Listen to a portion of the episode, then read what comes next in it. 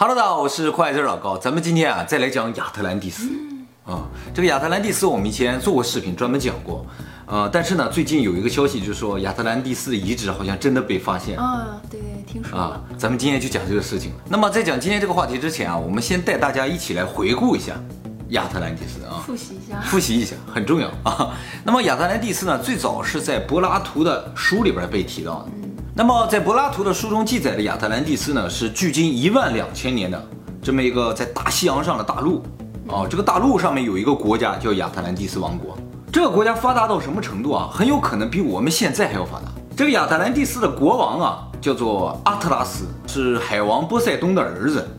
那么从这个角度来说的话，亚特兰蒂斯呢是神所建立的这么一个国家，所以它才高度发达。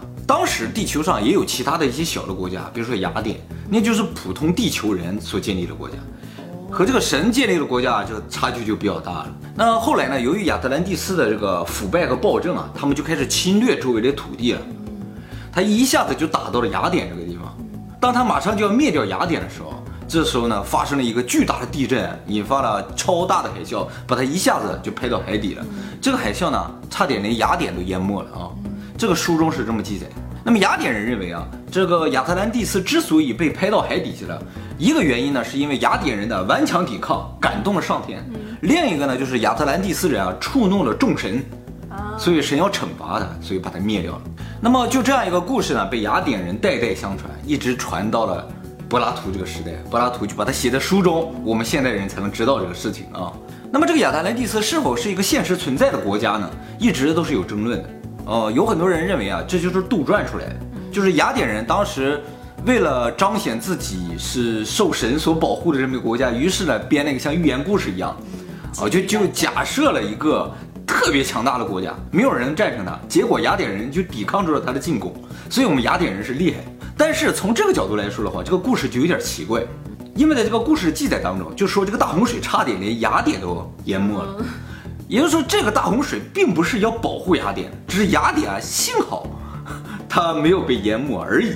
所以呢，有很多人就相信亚特兰蒂斯是现实存在过的。那如果真的存在过的话，问题就来了，它究竟在哪儿呢？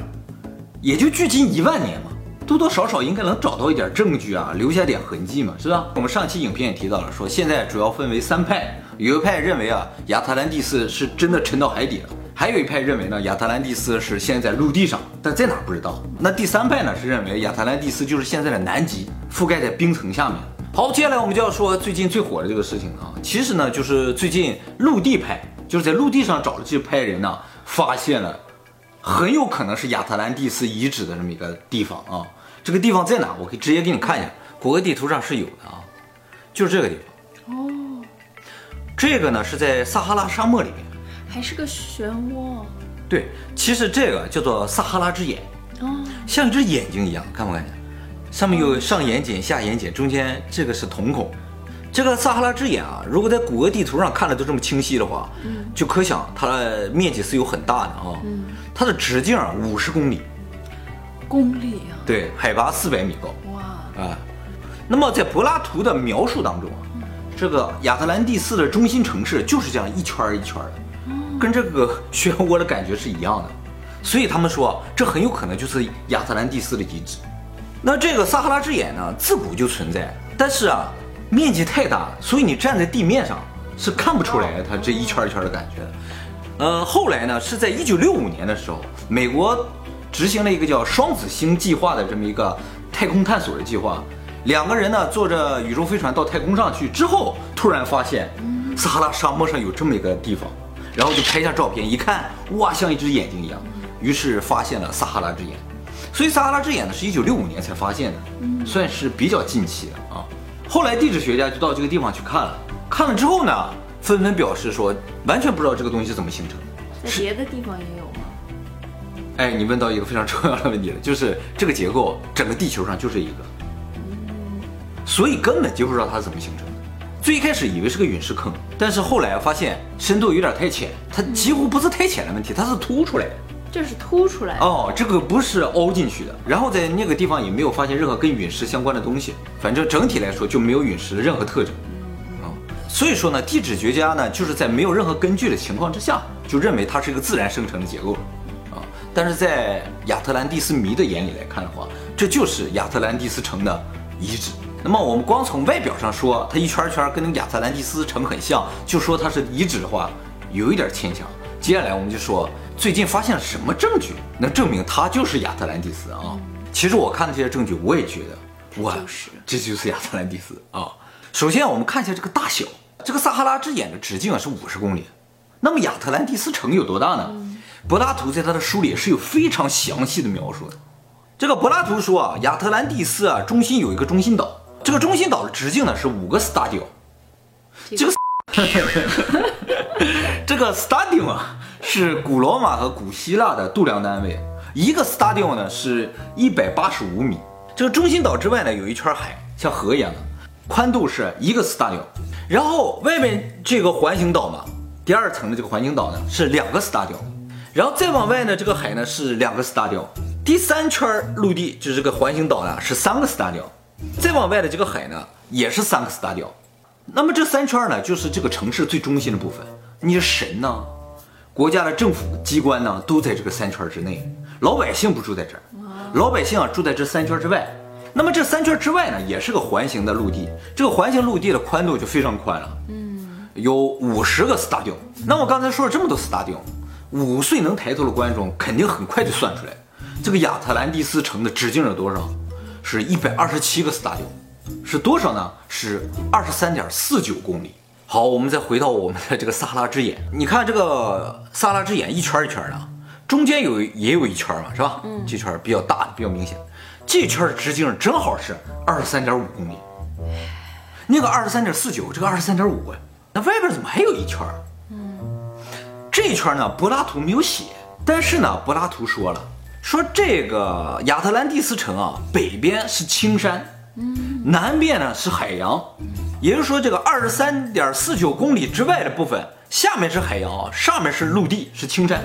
你看，我把这个眼睛给你缩小一下啊，你看啊，哦，是的，这北边明显感觉是有环形山的，是的，是的，南边啊是些沙子，嗯，但是呢，这沙子一绺一绺一绺的。就像有过流水一样的感觉，很有可能一万两千年前这个地方真的是水，有可能，哎，是海洋，所以整体来说是完全对得上的。嗯嗯，我刚才说了，这个结构海拔四百多米，难道以前海面更高，现在退下去了？这是一种可能啊。那柏拉图说了，亚特兰蒂斯在什么地方呢？它在直布罗陀海峡对面一个岛旁边的一个岛，直布罗陀海峡对面那个岛就是非洲大陆，他说非洲大陆旁边还有一个岛。但其实啊，以前非洲大陆不是现在这个样子，这都是海水，所以非洲大陆可能比现在小很多哦，所以就形成了它其实是在我们现在非洲大陆上的，只是海水多了之后呢，感觉它像一个岛一样。那位置也对了，对，所以大小和位置都是对的，哦，就这么恐怖啊。呃，我们提到亚特兰蒂斯是一个盛产金银和山铜的国家，嗯，这个山铜究竟是什么还不知道啊。这个撒哈拉之眼所在的国家叫做毛里塔尼亚。这个毛里塔尼亚呢，是非洲第二大的矿产大国，它主要产铁，当然也产金和银呢。世界最大的采金公司啊，都在它那采金矿。柏拉图说，山铜特别适合做武器，感觉金银不太适合做武器。